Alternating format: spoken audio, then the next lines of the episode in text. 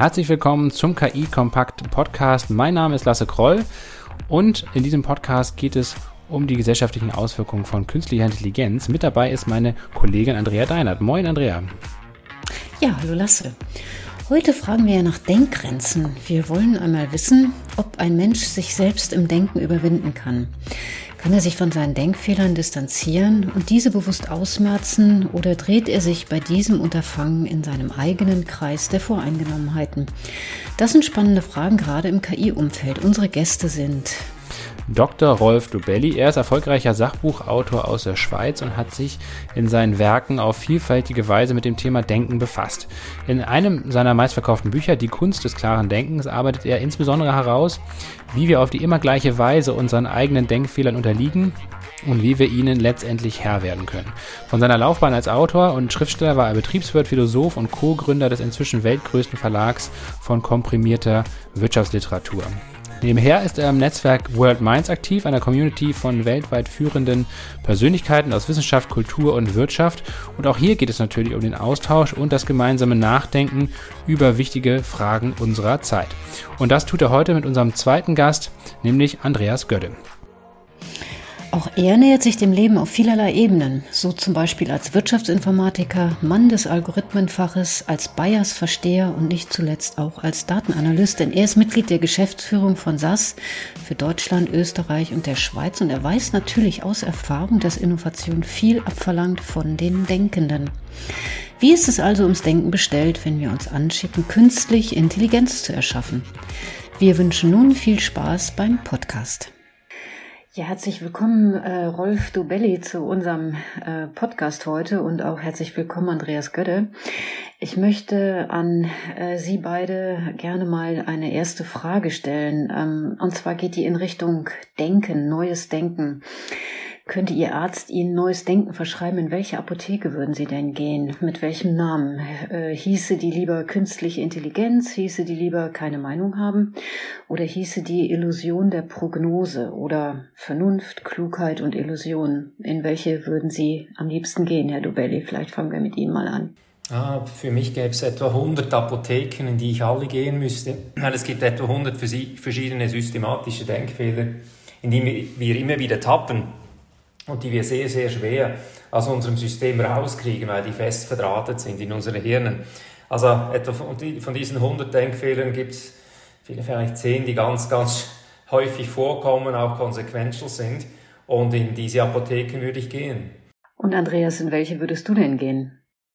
Spannende Frage. Ich glaube, ich würde in die Apotheke ausprobieren gehen. Also mal, mal was Neues versuchen, ähm, die eingetretenen Pfade verlassen und ähm, ein Rezept verschreiben lassen, wie man einfach Dinge mal anders neu macht.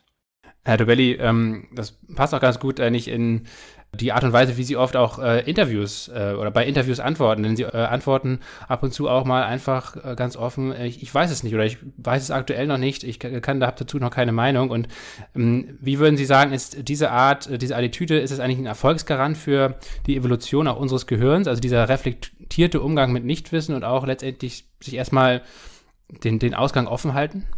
Ja, also wir haben ja eine Overconfidence. Wir, wir überschätzen äh, die, die Qualität unserer Meinungen und unseres Wissens und unserer Fähigkeiten systematisch. Das tun alle Menschen, Männer noch ein bisschen mehr als Frauen es tun, aber wir sind alle nicht von dieser äh, Selbstüberschätzung gefeit. Und ich habe mir einfach angewohnt, dann versuchen nichts zu sagen, wenn ich es nicht weiß. Ähm, viele Menschen haben dann so einen Meinungsvulkan, die plaudern dann sofort die erste Meinung raus, die ihnen irgendwie in den Sinn kommt, zu allen möglichen Themen. Und ich halte mich lieber in meinem Kompetenzkreis auf, dort wo, wie, wo ich wirklich etwas weiß. Der Kompetenzkreis ist nicht wahnsinnig groß, aber ich weiß etwa, wo die Grenzen sind dieses Kompetenzkreises. Und was außerhalb des Kompetenzkreises ist, da gibt es andere Leute, die mehr wissen.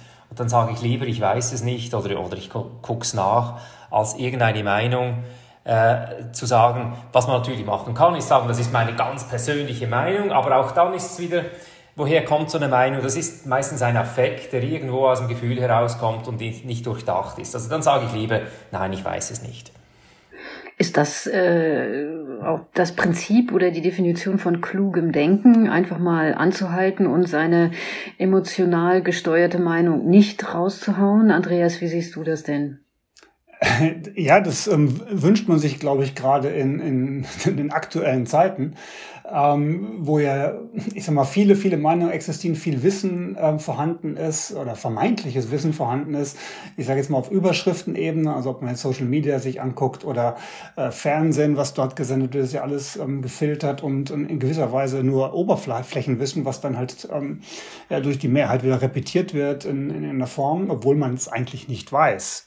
Also innehalten, vielleicht mal zum Thema, was einen interessiert, ein bisschen tiefer zu gehen, sich eine Meinung zu bilden im Sinne von, ich lese nicht nur die ähm, Facebook-Nachrichten, sondern vielleicht auch mal ein Buch. Das ähm, ist ja auch das, was der Herr Dobelli, glaube ich, ähm, predigt. So ein bisschen tiefer gehen, sich eine Meinung bilden, die Meinung dann vertreten oder mit anderen zu diskutieren und dann auch wiederum andere Meinungen gelten lassen und sich daraus ein Bild der Welt für eine Entscheidung, für was auch immer ähm, zu bilden, ist, glaube ich, eine ganz, ganz wichtige Geschichte. Mich erinnert das aktuell so ein bisschen ähm, ein Beispiel von, von meiner Oma früher, die hat auch immer die Zeitung gelesen ähm, und mir dann erzählt, was so alles in der Welt passiert, als ich noch klein war, indem sie nur die Überschriften gelesen hat.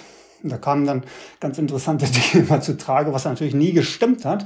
Aber das ist so ein bisschen das, was wir heute haben. Und ich glaube, mal den Artikel lesen, vielleicht noch einen zweiten und einen dritten und sich dann nochmal mit dem Thema beschäftigen, um dann sozusagen vielleicht seinen Kompetenzkreis auch tatsächlich ähm, zu erweitern, wäre mal ganz sinnvoll. Herr Dubelli, wenn man ähm, nach Ihnen geht, dann sollte man ja generell einfach den Nachrichtenkonsum ähm, deutlich zurückfahren. Also auch gerade jüngere Menschen sollten sich eben nicht durch diese ganze digitale Nachrichtenflut beunruhigen lassen, beziehungsweise ihre Zeit damit verschwenden, sondern sollten sich viel mehr eigentlich mit dem tiefer gehenden Wissen dahinter oder mit den, mit den wirklichen Hintergründen beschäftigen, oder? Ja, das ist, ist schon so. Also wenn Sie die Zeitung lesen oder News, äh, Online-News, äh, Facebook-News, was auch immer, Tagesschau gehört auch dazu, dann sind ja diese Nachrichten haben ja eigentlich nicht mit unserem Leben zu tun oder ganz wenig mit unserem Leben zu tun. Lieber ist es, es ist gescheiter, wenn man sich zuerst mal die Frage stellt, was ist überhaupt für mein Leben Leben relevant und was ist irrelevant. Und hier sind wir wieder bei diesem Konstrukt des Kompetenzkreises. Was in den Kompetenzkreis fällt an News ist relevant und was außerhalb des Kompetenzkreises Landes ist irrelevant. Das kann man getrost übergehen. Ich meine, es ist alles interessant in irgendeiner Weise, es ist alles irgendwie spannend, man möchte alles wissen, aber ich muss nicht wissen, ob ein Flugzeug in Sibirien abgestürzt ist oder ob irgendwas Schlimmes auf der anderen Erdseite passiert. Es gibt Dinge, die ich wissen muss und die liegen in meinem Kompetenzkreis. Und wenn man sich halt für alles interessiert, ist ja schön, aber man verschwendet eine Menge Zeit. Also der durchschnittliche Medienkonsum war vor Corona 90 Minuten pro Tag, heute ist er zwei Stunden pro Tag. Das ist der Newskonsum. Das ist, klingt jetzt nicht nach wahnsinnig viel, zwei Stunden pro Tag, aber das sind 40 Stunden pro Woche. Also ein Tag geht Ihnen Flöte, wenn Sie News konsumieren, wenn Sie ganz normaler durchschnittlicher Newskonsument sind. Oder ihr Jahr hat nur noch elf Monate statt zwölf Monate. Mein Jahr hat zum Glück noch zwölf Monate, weil ich eben keine News konsumiere. Und dafür aber dann lieber mal einsteigen und tief gehen. Also wenn ich Syrien verstehen möchte oder Afghanistan verstehen möchte, dann können Sie tausend Nachrichtenmeldungen zu Afghanistan lesen. Sie werden kein Verständnis zu Afghanistan haben, weil die Medien können nur in kurzen Artikeln oder in kurzen Beiträgen so das Flackern der Oberfläche bringen. Aber die, was wir ja möchten im Grunde ist, äh, die Generatoren der Welt verstehen. Also was sind die Generatoren, die diese Events hervorbringen? Und hierzu braucht es eben lange Artikel oder Bücher, was ja nichts anderes sind als ultra lange Artikel. Dann kann man dann in die Geschichte von Afghanistan eintreten. Man kann dann wirklich verstehen, was sind auch die geopolitischen Mächte, welche, welche Schachzüge versuchen die zu machen. Und dann hat man Hoffnung, das zu verstehen. Also Newskonsum gibt nicht, nicht nur Zeitverschwendung, sondern gibt auch die Illusion von Wissen. Aber es ist nur eine Illusion. Wirklich Wissen äh, kann, man, kann man nur generieren, indem man in die Tiefe geht oder halt mit Experten diskutieren kann, wenn man Zugang hat zu den Experten. Es wird ja immer behauptet, die Welt sei so komplex geworden und ähm, deswegen könnten wir sie als Menschen auch gar nicht mehr verstehen und überblicken. Äh, aber ist das wirklich neu? Also ist es nicht so, dass die Welt immer schon komplex gewesen ist und dass es auch ein bisschen vermessen ist, von den jetzt aktuell lebenden Menschen ähm, zu behaupten, dass die Welt erst jetzt so komplex ist, dass wir als Menschheit die gar nicht mehr verstehen, sondern für unsere Vorfahren war es doch sicherlich mindestens ebenso komplex, oder? Nee, das ist falsch. Für unsere Vorfahren war sie viel einfacher. Wir haben ein Hirn, das optimiert ist als für Jäger- und Sammlerumgebung. Das ist unsere evolutionäre Vergangenheit. Äh, wir sind vor etwa 60, 70.000 Jahren aus Afrika rausgewandert, haben alle Kontinente bevölkert. Wir waren Jäger und Sammler. Es war eine sehr einfache Umgebung, die sich nicht groß verändert hat. Gefährlich, unschön, es war, äh, es war kein Zuckerschlecken, aber es ist, war eine einfache Umgebung und sehr, sehr wenig hat sich verändert. Und heute sieht diese Welt ganz anders aus. Wir haben tatsächlich eine Welt konstruiert, die super komplex ist und die man intuitiv nicht mehr versteht. Ich sage nicht, man, man kann sie nicht verstehen. Äh, man, wir können viel, viel mehr verstehen, als wir früher verstanden haben. Wir können Dinge verstehen, die es gar nicht gibt auf dieser Erde. Wir können schwarze Löcher verstehen. Wir können, wir verstehen genau, wann welcher Planet wo steht. Wir können äh, zwei äh, Heliumatome miteinander verschmelzen, weil wir wissen genau, was rauskommt. Das konnten Jäger und Sammler nicht machen. Wir können viel mehr und verstehen viel mehr. Aber intuitiv, das intuitive Verständnis für diese komplizierte Welt, das haben wir nicht mehr. Das, das gibt's auch nicht. Und deshalb muss man, kommt man wirklich nur weiter in diesen kleinen Kompetenzkreisen, wo man Hoffnung hat, dass wir ein intuitives Verständnis für einen kleinen Sachbereich uns aufbauen können. Ich möchte ganz gerne nochmal auf dieses äh, Beispiel, ähm, Andreas, zurückkommen ähm, von deiner Oma, als sie dir die Überschriften vorgelesen hat ähm, und auch auf das Thema äh, Nachrichten und Medien äh, zu konsumieren. Ist das nicht eine Folge von Langeweile, die wir haben? Äh, zwar ist unsere Welt äh, komplex geworden, aber wir sparen für Aufgaben viel Zeit, die wir mit äh, Maschinen, mit Technologie lösen können. Jetzt haben wir mehr Zeit für andere Dinge. Ist das nicht eine Form von Langeweile? Und hat diese Langeweile deine Oma nicht möglicherweise auch dazu animiert, dir Überschriften vorzulesen? Andreas, wie siehst du das mit einem Schmunzeln im Gesicht? Ja, ein breites Grinsen. Also ich glaube, wir sind ganz weit entfernt von Langeweile. Ähm, äh, es ist eher ähm, ja, eine Form von Überforderung, weil natürlich dieses, ähm, dieses Wissen, und das unterscheidet uns natürlich von der Zeit von meiner Oma, wie aber auch ähm, natürlich zu der Zeit von Jäger und Sammler. Also das Wissen äh, damals war begrenzt, das Wissen ähm, von meiner Oma war dadurch limitiert, dass sie eben die Zeitung hatte. Ähm, kein Internet, kein Facebook, keine Medien, ARD und ZDF, zwei Kanäle und damit war es schon relativ begrenzt. Ähm, das Leben war langsamer, glaube ich, gefühlt. Ähm, und das Wissen heutzutage ist, ähm, ist unendlich. Ähm, und, und es wächst halt auch in entsprechender, ich würde mal sagen, exponentieller Form, weil natürlich die Menschen äh, wachsen, also die Anzahl der Menschen wachsen, die Bildung wächst, ähm, die, die Erkenntnisse wachsen, ähm, die, die Interaktion zwischen Menschen wächst, dadurch entsteht mehr Wissen und besseres Wissen. Also das ist ein Netzwerkeffekt logischerweise. Äh, früher war ich ja alleine in meinem, meinem Ort, äh, wo die lokale Zeitung erschienen ist, sozusagen, habe von der Welt wenig mitbekommen. Ähm, also das ist schon eine Komplexität, ähm, die nimmt drastisch zu. Ja, die kann kein einzelner Mensch mehr verstehen. Da will ich dem Herrn Dubelli komplett recht geben. Das heißt, ich muss sozusagen ähm, ja meine meine Richtung, meine Ausrichtung finden, um das äh, daraus aus meinem Leben etwas zu machen, wo ich hin will, wo ich was gestalten kann, äh, was, was was mir entspricht und dementsprechend das Wissen zu, zu akquirieren. Ja. Und ich glaube, das wiederum ist identisch zu den äh, Jägern und Sammlern, wie aber auch zu der Zeit von meiner Oma ich habe halt meine Kompetenzen dann ausgebildet, wo ich Spaß hatte, wo, mich, wo ich Interessen hatte, wo ich zufrieden bin ähm, und, und erweitere hier meine Expertise und gehe in diese Richtung. Dieser Anspruch, ich muss alles verstehen, ähm, ist, glaube ich, gedrillt durch die Informationsflut, die von außen reinprasselt. Dann höre ich hier Afghanistan, da stützen Flugzeuge ab, äh, hier entwickelt sich künstliche Intelligenz, da geht die Wirtschaft runter, es gibt Inflation oder vielleicht doch nicht. Ähm, das alles zu verstehen, ist überfordert unser Gehirn, glaube ich. Ähm, da hilft auch jetzt nicht, das künstlich zu erweitern mit künstlicher Intelligenz, weil das ist dann auch nur das Abbild davon. Und ich glaube, ich, ich muss mich auf das konzentrieren, was für mich wichtig ist, was ich leisten kann, was ich gestalten kann, in der komplizierteren Zusammenleben, äh, im komplizierteren Zusammenleben. Ganz weit entfernt von Langeweile, glaube ich. Ich glaube auch nicht, dass wir News lesen aufgrund von Langeweile, sondern aufgrund von vielleicht Panik, wir verpassen was, vielleicht sind wir nicht geerdet in dem, wo will ich hin. Ähm, das sind eher so die Dinge, die, die ich da, glaube ich, die mir da in den Sinn kommen.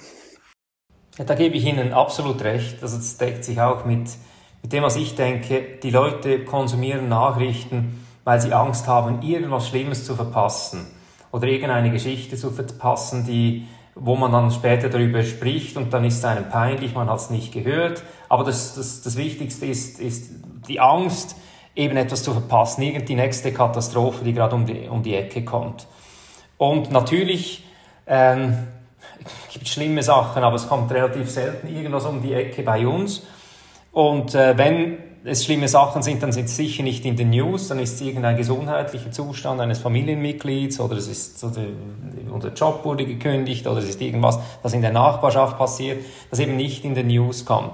Diese Riesenkatastrophen, ähm, das sind dann Unterhaltungsgeschichten und die Medien pushen das natürlich, weil viele Medien basieren nicht auf Abonnenten, bezahlenden Abonnenten, sondern ihr Revenue-Modell ist, ist Werbung zu verkaufen und sie kriegen eben nur Werbung verkauft und damit Aufmerksamkeit und Klicks, wenn sie ähm, möglichst negative, äh, skandalträchtige News mit, mit wirklich hellen, schlagenden Bildern liefern und das das machen die Medienunternehmen besser, jedes Jahr besser. Und deshalb sage ich immer den Leuten, wenn sie noch aus dem Newskonsum aussteigen wollen, dann tun sie es noch in diesem Jahr, weil im nächsten Jahr wird schon schwieriger und im übernächsten noch schwieriger, weil diese Algorithmen, die diese Newsgeschichten bauen, die Menschen und die Algorithmen, die die Newsgeschichten bauen, immer besser werden.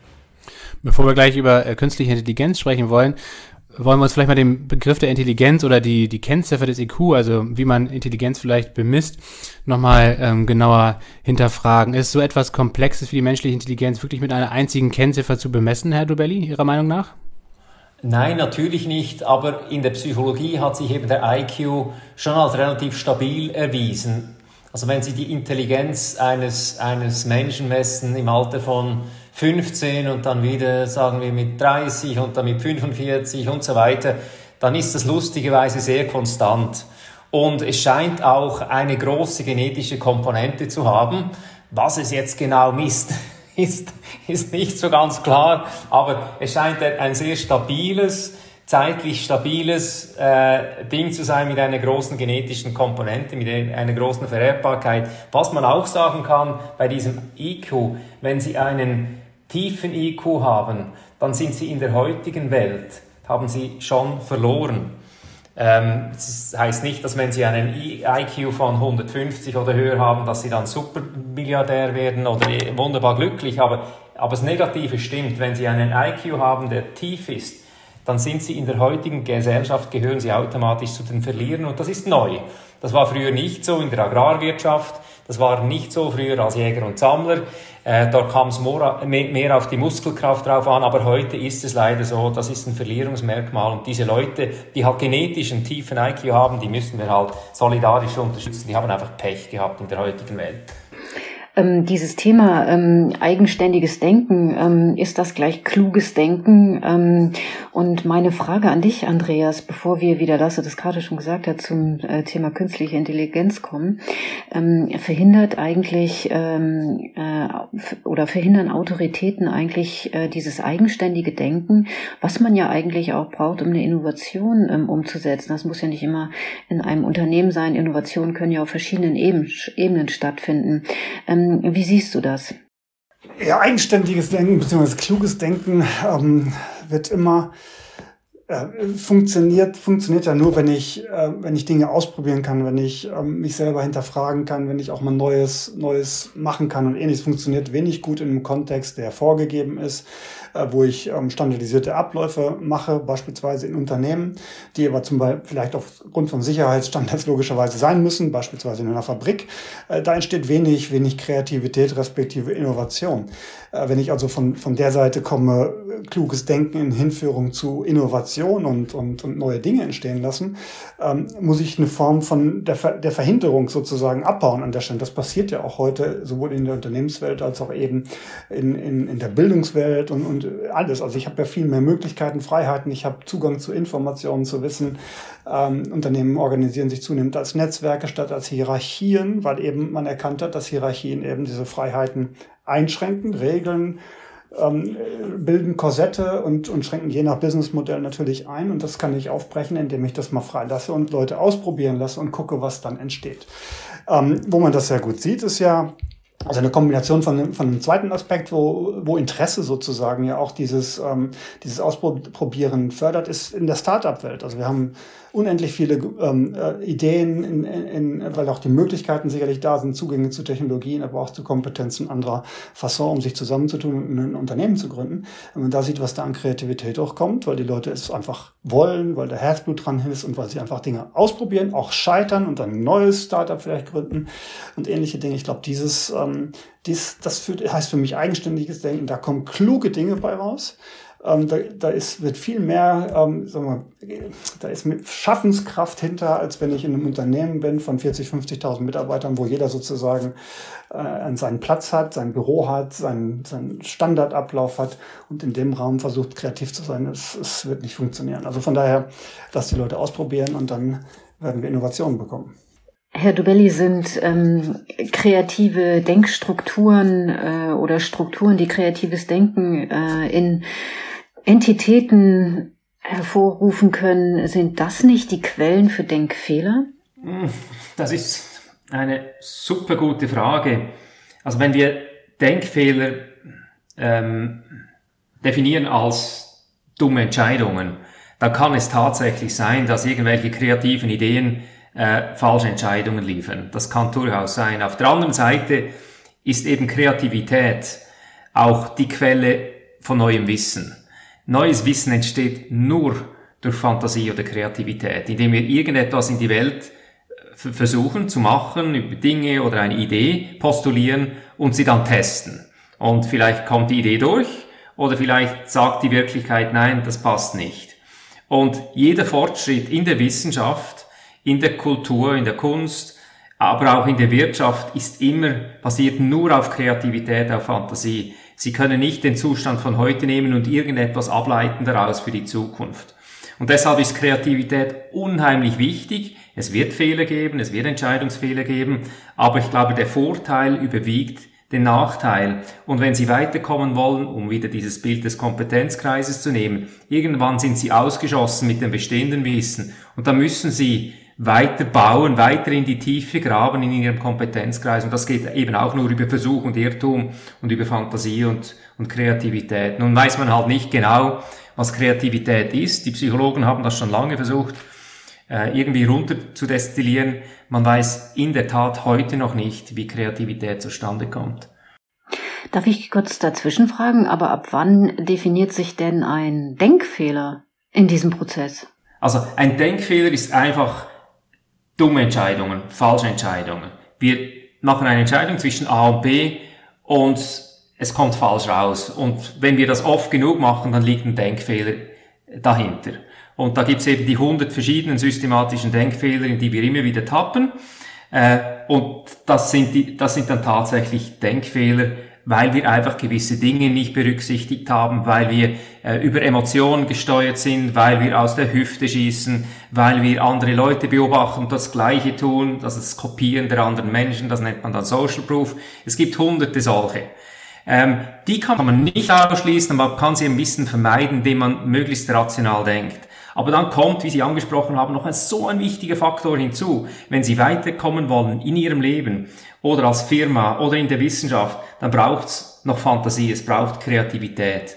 Und da passieren halt eben auch gewisse Fehler, aber die würde ich jetzt in Kauf nehmen, weil das ist die einzige Art, wie Fortschritt zustande kommt, indem wir komplett neue Sachen postulieren und sie dann austesten, an der, an der Wirklichkeit austesten.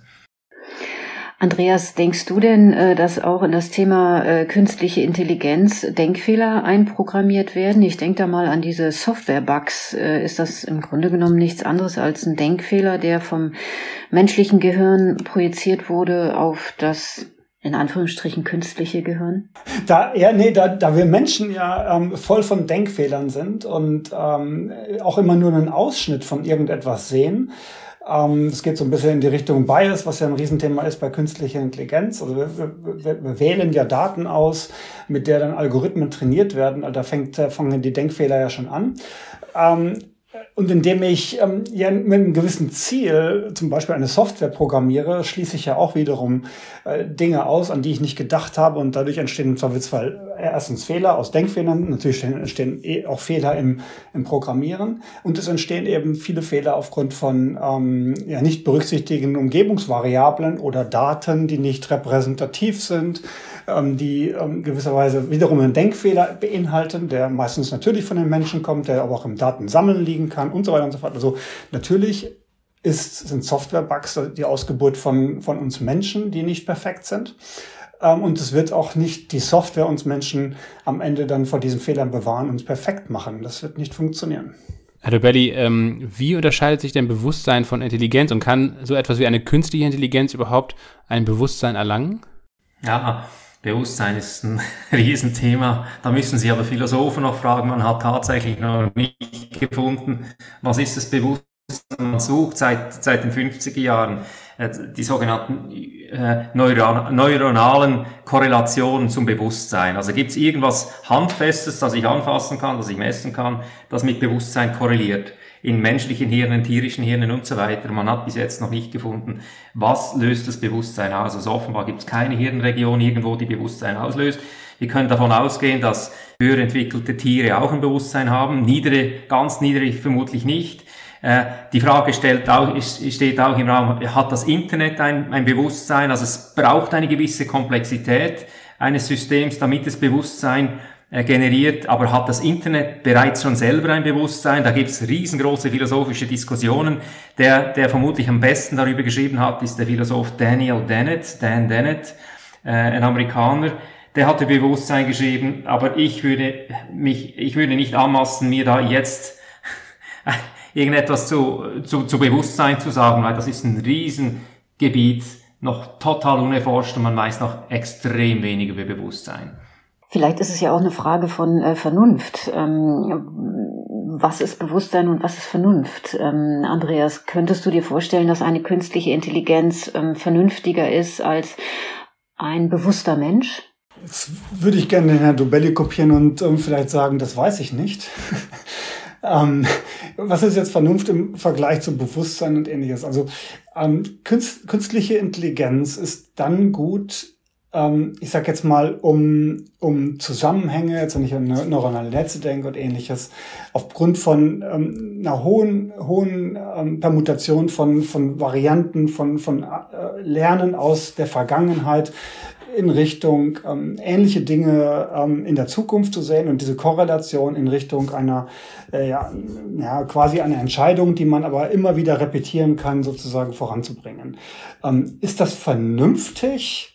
Gute Frage. Ist, sind Entscheidungen der, aus der Vergangenheit vernünftig gewesen? Waren sie gut? So dass ich auf Basis eines neuronalen Netzes, was sich das anguckt, alle Daten da reingibt und so weiter, in einer ähnlichen Situation genauso entscheiden würde, weil mir das neuronale Netz sagt, ist das vernünftig? Weiß ich nicht. Ich glaube eher, das sind menschliche Begriffe, die wir versuchen auf eine Maschine zu übertragen.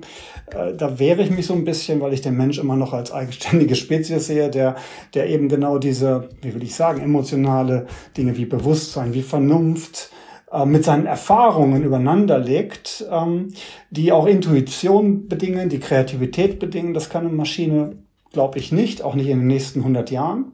Darüber hinaus weiß ich es nicht, ähm, weil die Evolution uns ja so gemacht hat, dass wir diese Kombination haben zwischen den rationalen Prozessen im Gehirn, auch Neuronen, ja, aber auch eine gewissen Intuition, die man ja vielleicht im Menschen noch sucht, wo ist denn die jetzt gesteckt und, und, und welchen Einfluss hat die auf Entscheidungen und ähnliches. Ja, man kann sich das bewusst machen, das machen wir jetzt, indem wir viel über Bias oder Denkfehler ähm, reden und uns da bewusst machen, was passiert da eigentlich in unserem Hirn oder ähnliches. Aber am Ende des Tages entscheiden wir dann mit Hilfe dieser Technologie vielleicht besser, aber immer nur mit Hilfe dieser Technologie. Die kann uns helfen, Dinge besser zu verstehen, die kann uns Geschwindigkeit geben. Wir würden nie verstehen, wie die optimale Logistikroute eines LKWs durch Deutschland sein müsste. Das würden wir im menschlichen hier nicht mehr sprechen unter Berücksichtigung all dieser Parameter, die ich einem neuronalen Netz geben kann. Ja, aber äh, ist das jetzt eine vernünftige Entscheidung?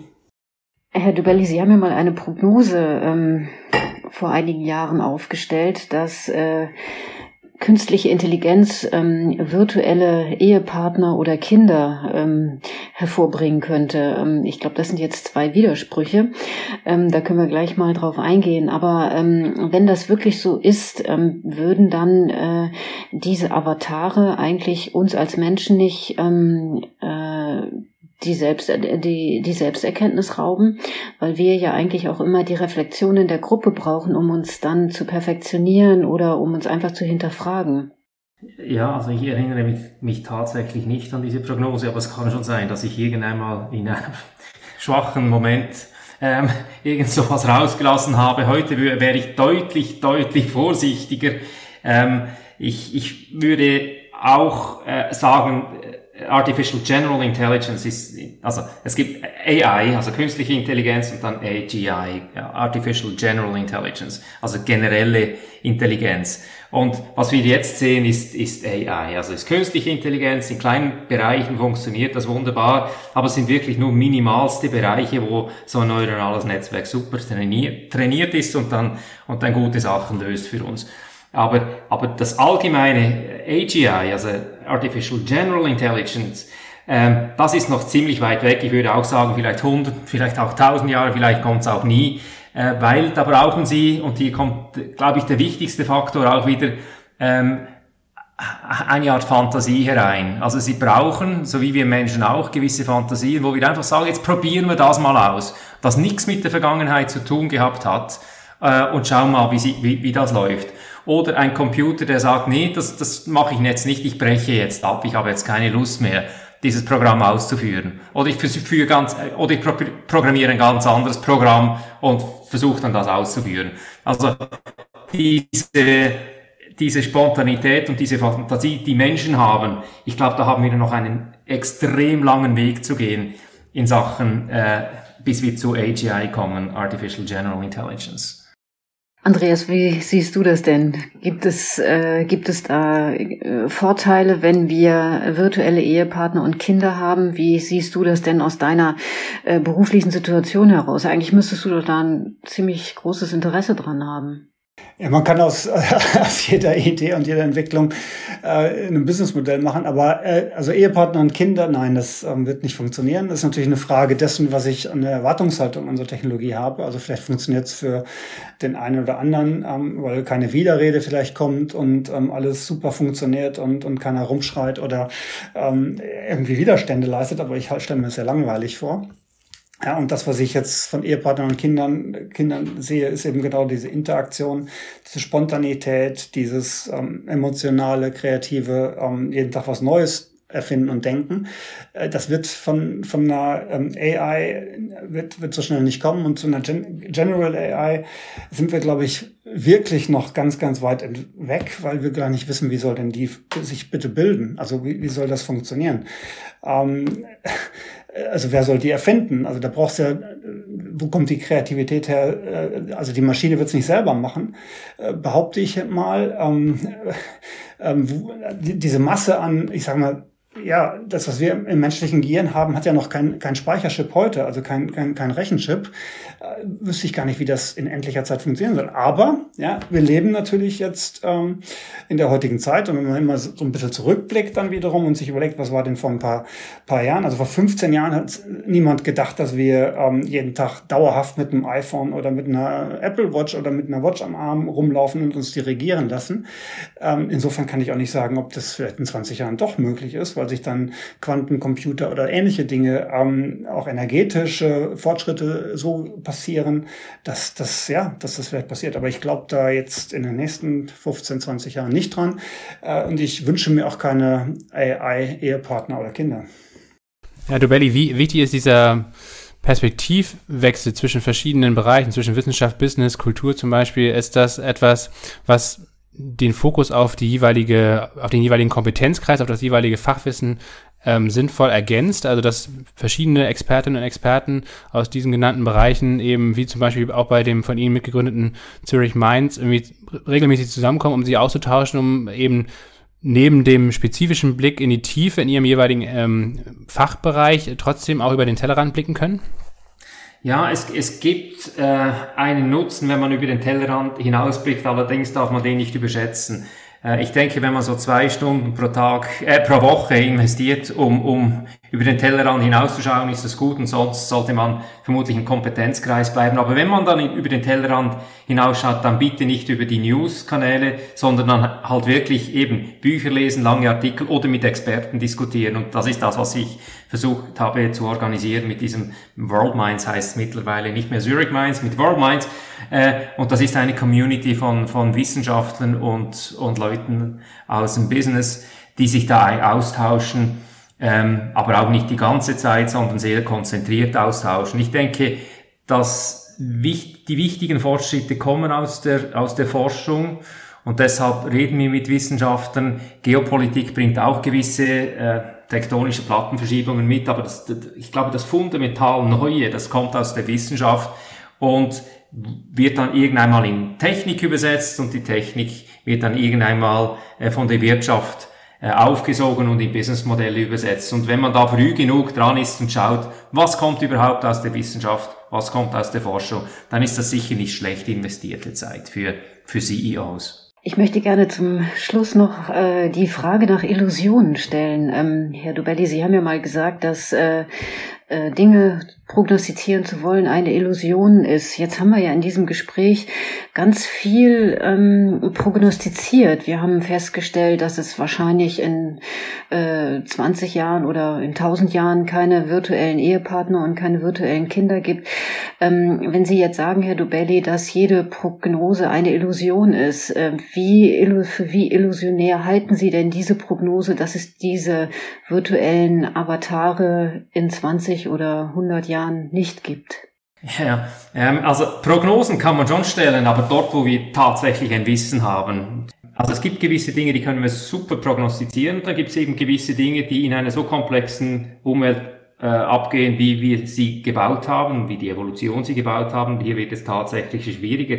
Wir können auch gut gewisse Dinge prognostizieren, die in unserem Kompetenzkreis sind. Wenn Sie zum Beispiel Hirnchirurg sind und Sie haben schon 30 Jahre operiert, dann wissen Sie vermutlich ziemlich genau, an welcher Stelle ähm, Sie reinbohren müssen, mit welchen Geräten, wo, um welche, um, um welches, äh, äh, um welche Neuronen rum Sie Ihre Instrumente schieben, damit Sie diesen Tumor rausholen wollen oder was auch immer. Also es gibt gewisse äh, Prognosen, die, die gut sind und dann gibt es gewisse Prognosen, wo wir einfach zu wenig wissen oder wo ich zu wenig weiß und dann sollte ich lieber schweigen, wie bei diesem Beispiel, ob es äh, ob's AGI irgendwann mal gibt, künstliche Intelligenz, die wirklich so ist wie menschliche Intelligenz, voller Fantasie, voller Spontanität, voller Neues, äh, neue Dinge versuchen zu machen.